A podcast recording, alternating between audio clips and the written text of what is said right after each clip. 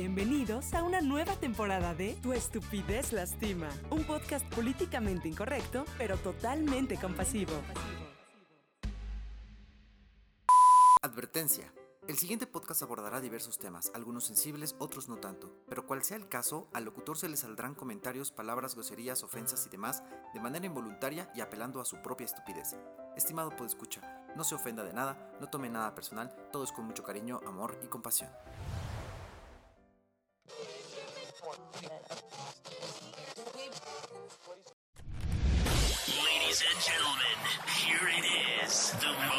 Most listened to radio show on the planet. Even the other stations are tuned in too.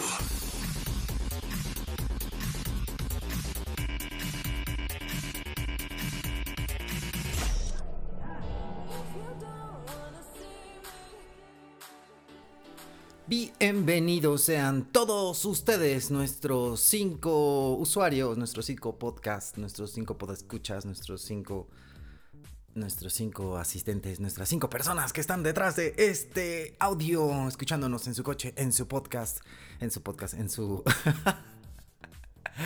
en su dispositivo favorito. Muchas gracias a esas cinco personas que están ahí siempre, que siempre me regañan, que siempre me dicen que quieren escuchar más y que se tienen que ir a otros podcasts porque yo soy un aragán, holgazán, ¿no? Que no hace más podcasts, pero la verdad es que, queridos cinco podescuchas que, que tengo por ahí, o cuatro, yo creo que en este momento ya bajo a cuatro. Eh, a veces no se me ocurren muchas cosas, pero eh, creo que ahora estoy un poco más fresco, como lechuga, ¿no?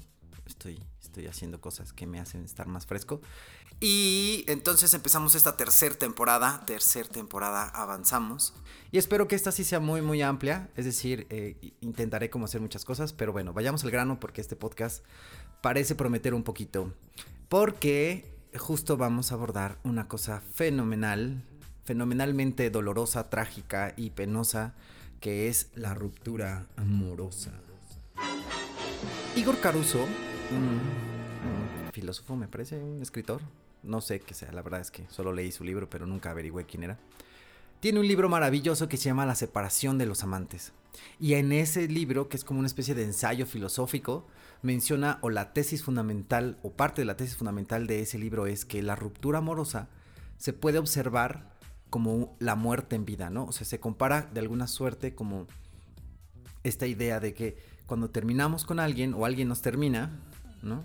Eh, hay uno que sí, siempre le duele más, que sufre más, pero que justo esto se agrava porque es como ser un zombie, ¿no? O sea, no estás muerto totalmente, o sea, no es definitorio, porque siempre hay eh, algunas betas, ¿no? Por ahí. Entonces la propuesta filosófica de, este escritor es justamente decir que se sufre más y que estamos pasándola mucho peor de lo que podríamos esperar porque es justo como estar muerto en vida, ¿no? Que sería mejor la muerte porque es definitiva, ¿no? Y ya no hay nada más que se pueda hacer, pero en las rupturas amorosas normalmente siempre hay otras cosas, ¿no? Y eso sí tiene sentido porque justo pues la comparación, ¿no?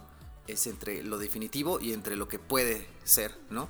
Es decir, una, una una buena metáfora para esto podría ser el ver la ruptura amorosa como una puerta que tiene como varias grietas, ¿no? Varios agujeritos por el cual pues se pues pasa la luz, ¿no? Si hubiera una luz prendida. Y entonces justamente es eso, y esos rayitos de luz que pasan sobre esta puerta de la ruptura amorosa, pues se transforman como o, son en esta metáfora. La culpa, el arrepentimiento, lo hubiera, el, el, que se puede hacer algo, o la puedo reconquistar o lo puedo reconquistar, o el me equivoqué, o el... ¿Saben? O sea, todas estas situaciones que vienen a agravar el problema de la ruptura. De por sí es algo ya muy complejo, ¿no? Y que al final pues no tiene nada de malo, ¿no? Algunas veces eh, nos es más fácil, nos, es más difícil dejar ir o procesar, ¿no? Eh, varias cosas en, este asunto de la ruptura amorosa y a veces es un poco más complicado el que nosotros dejemos ir. Mm, creo que no tiene sentido lo que acabo de decir, lo voy a reformular.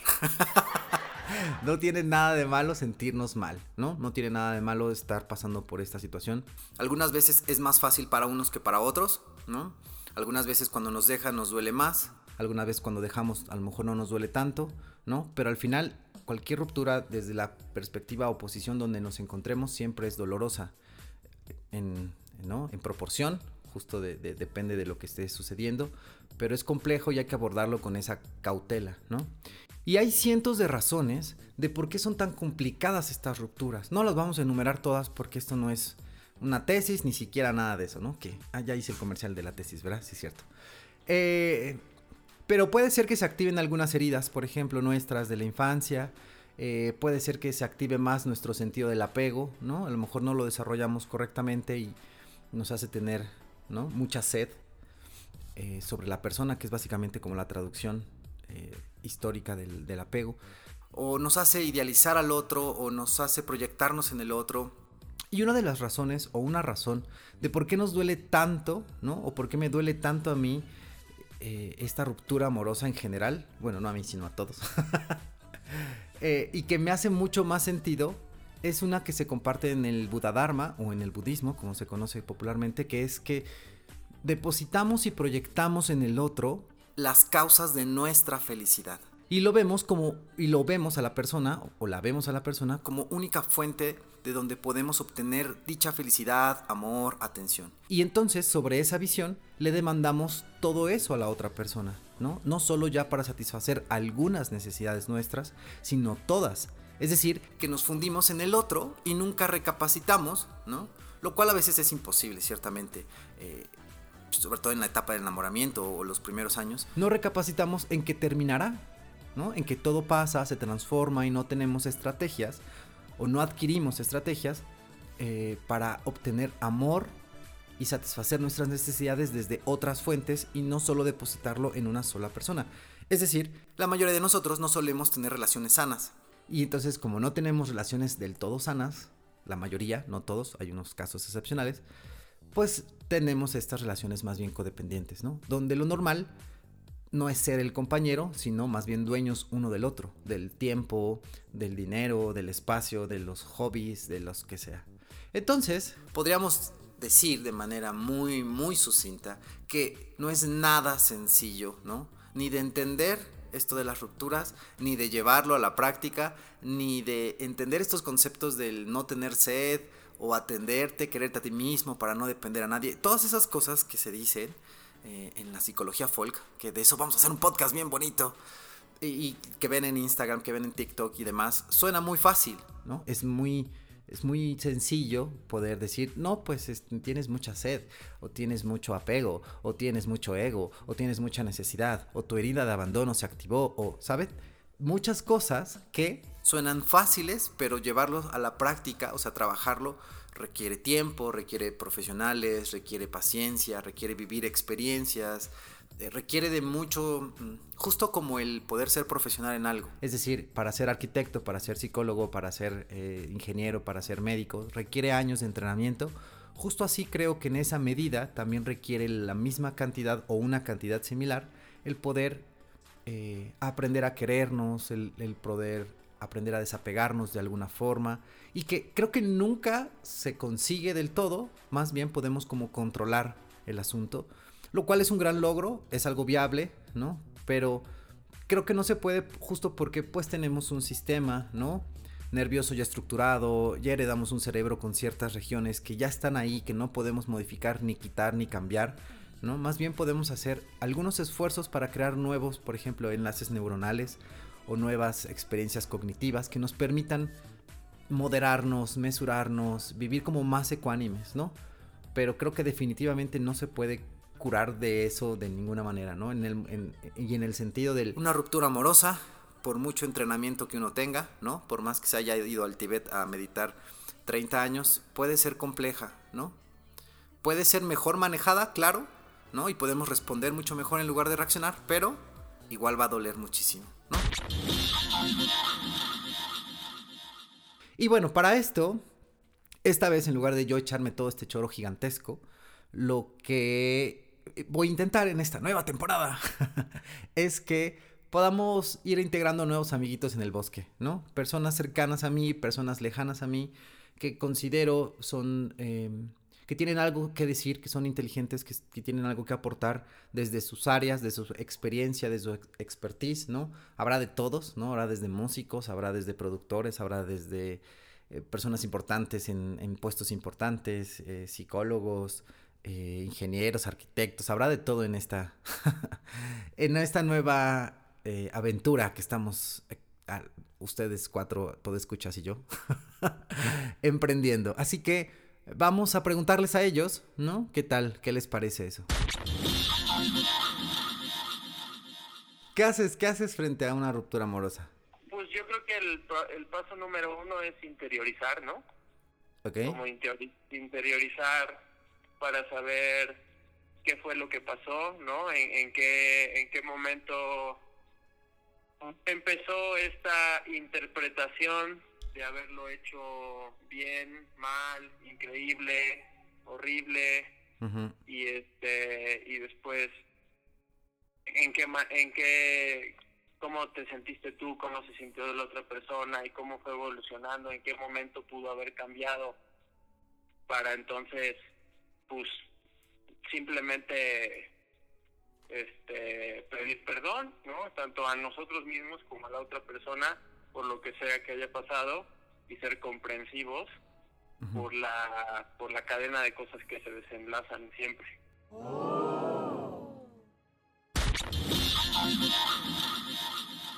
Ok, pero va a salir mi voz en el podcast. Ah, sí, claro, ya está grabándose Ok. tu voz, de hecho.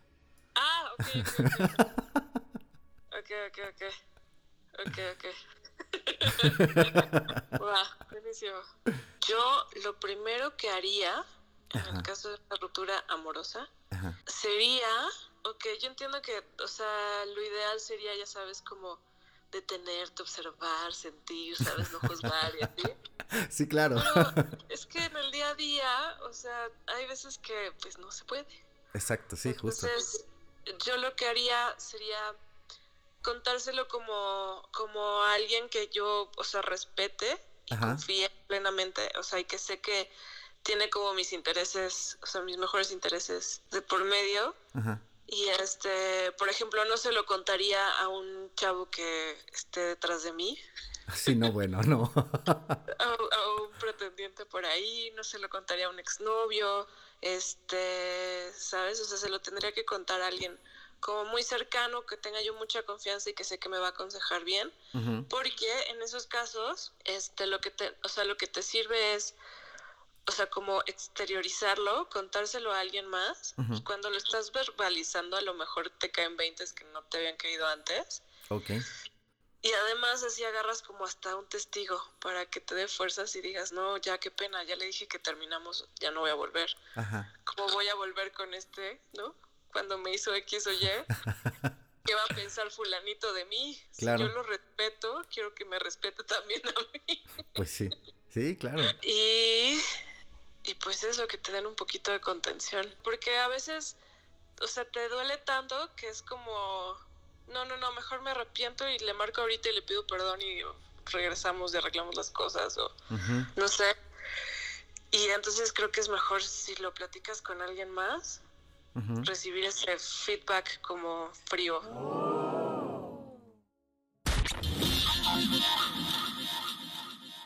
ver, rupturas amorosas. Mm, Primero que, que ese tipo de cosas hay que ser conscientes de que estamos atrapados en una en una emoción que es más poderosa que nosotros. Entonces, que las decisiones o las acciones o las cosas que digamos o hagamos están condicionadas por estar secuestrados por esa emoción, ¿no? En primer lugar, ser, ser conscientes de eso, que es demasiado intensa y que nos apabulla. Y que por lo tanto, parece que el mundo se termina, ¿no? Pero es lógico, obvio, lo que sea, que no es así. Pero eso no se puede ver en ese momento. Es imposible de ver. Estamos enseguecidos. Y por lo tanto, lo que hay que hacer, pues, es más bien primero tratar de sanarnos, ¿no? Primero atender esa emoción, curarse, lamerse las heridas y ser pacientes.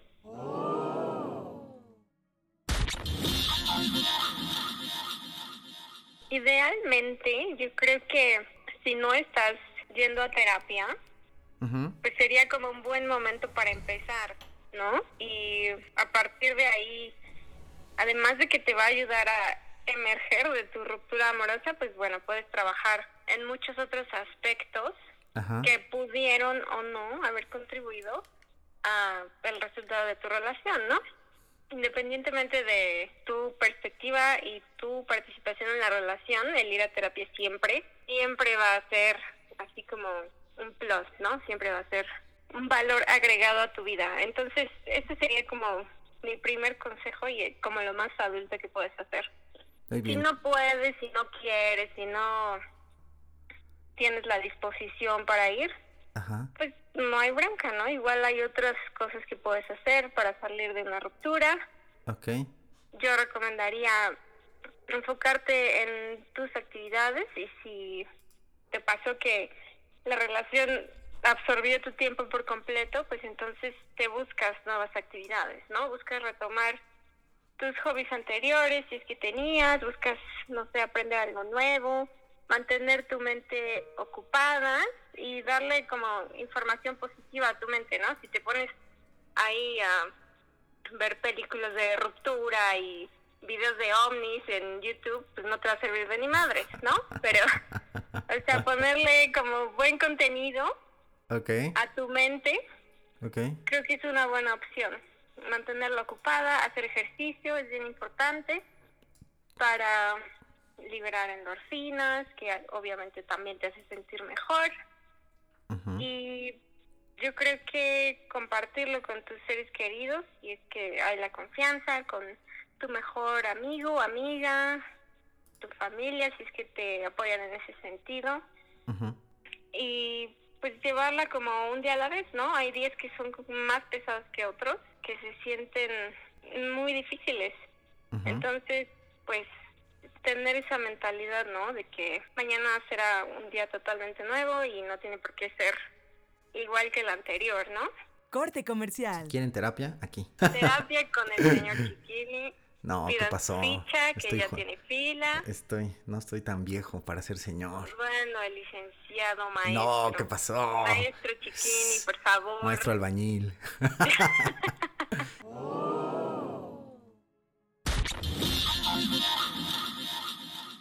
¿Qué hacer frente a una ruptura amorosa? Primero tendríamos que, bueno, para mí sería más sencillo primero pensar en cómo eh, y por qué se da, ¿no? La- Ok. porque eso va a tener mucho que ver con cómo se va a se va- o se puede sobrellevar, ¿no? Ah, perfecto, sí. O sea, porque hay de rupturas a rupturas, amigo. Sí, claro, sí, está cabrón, sí. que pueden llegar a ser muy muy nobles, muy lindas, muy tranquilas, ¿no? Donde se llegan a acuerdos desde el inicio y sabes que, bueno, sabemos y nos damos cuenta que no funciona y, y pues ya, se acaba. Claro. Y hay otras que pues van a llegar a ser brutales, ¿no? Tipo, se quieren aventar del carro y, Sí. ¿sabes? No lo hagan, no lo hagan, por escuchas, no lo hagan. Sí. Lo que pasa, ¿no? Bastante que tipo de, ese tipo de situ- situaciones por lo regular son las más comunes. Ok, ok. Ah, ajá, ok. Sí. Y entonces ahí sí, eh, pues las formas pues cambian, ¿no? Cambia por el, por el contexto y por la situación misma y por todo lo que se está dando. Entonces yo creo que ante una ruptura amorosa la- en postura, una de las mejores cosas que uno puede hacer es primero identificar muy bien ¿no? qué es lo que estoy sintiendo, qué es lo que está pasando, qué es lo que esta ruptura misma me está haciendo sentir, ¿no? Cómo, cómo está lastimándome. Claro. Y, y una vez identificando eso, creo que puedo proceder de una mejor manera ante la situación. ¿no? Porque si no, si no tomo esa pausa, yo creo que esa sería la primera pauta. Una Ajá. pausa. Ese sería como el primer consejo. Tomar una pausa antes de actuar, antes de decir, antes de recriminarle a la otra persona y decirle que es lo peor que te ha pasado en la vida. antes, de, antes de llegar a todos esos extremos, tomar una pausa y decir, a ver, ¿no? O sea, ¿qué está pasando? Claro. O sea, recordemos que la otra persona también se encuentra seguramente en un estado de, de, de shock, ¿no? O sea, un estado de, de sufrimiento, Claro. ¿no? Seguramente también está pasando por cosas y cosas en su cabeza que, eh, que le están llegando a tomar esta decisión, ¿no? ¿no? De decir, bueno, ya no se puede, ¿no? Y creo que eso, ese es un buen parámetro para poder decir, eh, bueno, si yo realmente quiero a esta persona, cuando yo tomo esta pausa, si yo verdaderamente quiero ayudar a esta otra persona porque le amo, pues entonces lo mejor sería acercarme también a su dolor. ¿no? Esa sería la segunda pauta. Uy, qué bonito, Tomar sí. esta pausa y la segunda, acercarme a su dolor, acercarme a, oye, pues, ¿qué te está pasando? ¿no? O sea, que necesitas ayuda o qué es lo que está sucediendo, por qué estás llegando a esta decisión y, y acercarnos verdaderamente al, al por qué. Claro. Porque luego muchas veces no nos acercamos al, al por qué, nos quedamos en la superficial- superficialidad de las cosas y esos porqués uni- únicamente salen cuando llegamos a la vulnerabilidad. Sí, Es cuando la otra persona se muestra vulnerable y se permite mostrarse vulnerable, cuando nosotros nos mostramos vulnerables, entonces se crea una conexión verdadera, sí, sin duda. un vínculo, un vínculo afectivo que, que sobrepasa de cierta forma, ¿no? Sí, Entonces, tomar una pausa, acercarme a la- al dolor de la otra persona, ver si, si puedo y soy capaz también, porque también tengo que considerar mi sufrimiento, no nada más el de la otra persona. Si soy capaz de ayudarle, de apoyarle, pues qué mejor manera de salir de algo, de algún dolor, que con alguien más, ¿no? Con estas redes de apoyo que le llaman. claro. Y, y fí- fíjate que todo eso tiene mucho sentido también porque eh, ahora la sociología y todo esto es muy común y muy, eh, bueno, se está retomando el, el aspecto ritual. ¿no? de las tribus. Pues para eso eran los rituales y de las tribus, para sentirse como en comunidad, en vínculo con algo que iba más allá de nuestra propia existencia. Y entonces nosotros también necesitamos ese, necesitamos ese mismo retomar este tipo de ideas, este tipo de creencias para ayudarnos a salir adelante, ¿no? Entre todos. Está buenísimo, sí. Sí, cuando, cuando nosotros nos sentimos parte de una tribu, nos sentimos parte de, de, de algo que tiene un sentido, que eso lo podemos for- formar hasta con solo dos personas, que es una relación. Órale. Y Ajá. Este, ahí nos damos un... Decimos, bueno, no soy el único, es, es lo bonito, ¿no? Y es lo bonito, por ejemplo, de, de ir a terapia. te, das, te das cuenta que dices, no soy el único que está pasando por todas estas cosas tan, tan horribles y tan feas, ¿no? Hay otras personas como yo, hay otras personas también que se encuentran en este lugar, que también lloran, que también sufren, que también se quieren aventar del auto. ¿no? Y entonces en ese momento como que te sientes más aliviado, como, también pertenezco a todo esto, ¿no? O sea, también me encuentro aquí y, y no soy el único. Y hay otras personas con las que puedo compartir estas cosas que creo que son unas verdaderas locuras, ¿no? Claro. ¿no? Y entonces en ese momento se, se disipa este misticismo de, de la locura misma, ¿no? Ya, ya no estás loco. Está buenísimo, sí. Regular, común, como todos. Wow, sí, así como crear esta, este ritual, no, a lo mejor no con la pareja que terminaste, pero sí con gente cercana, ¿no? Crear como un círculo. Un grupo de como de ayuda, de apoyo. Sí, ándale.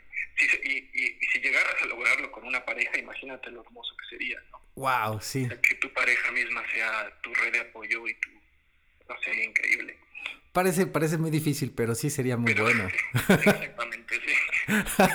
Difícil. No, sobre todo si a lo mejor te engañó o algo, ¿no? Es como, podría ser complicado. Pero el ideal sería llegar a ese punto, ¿no?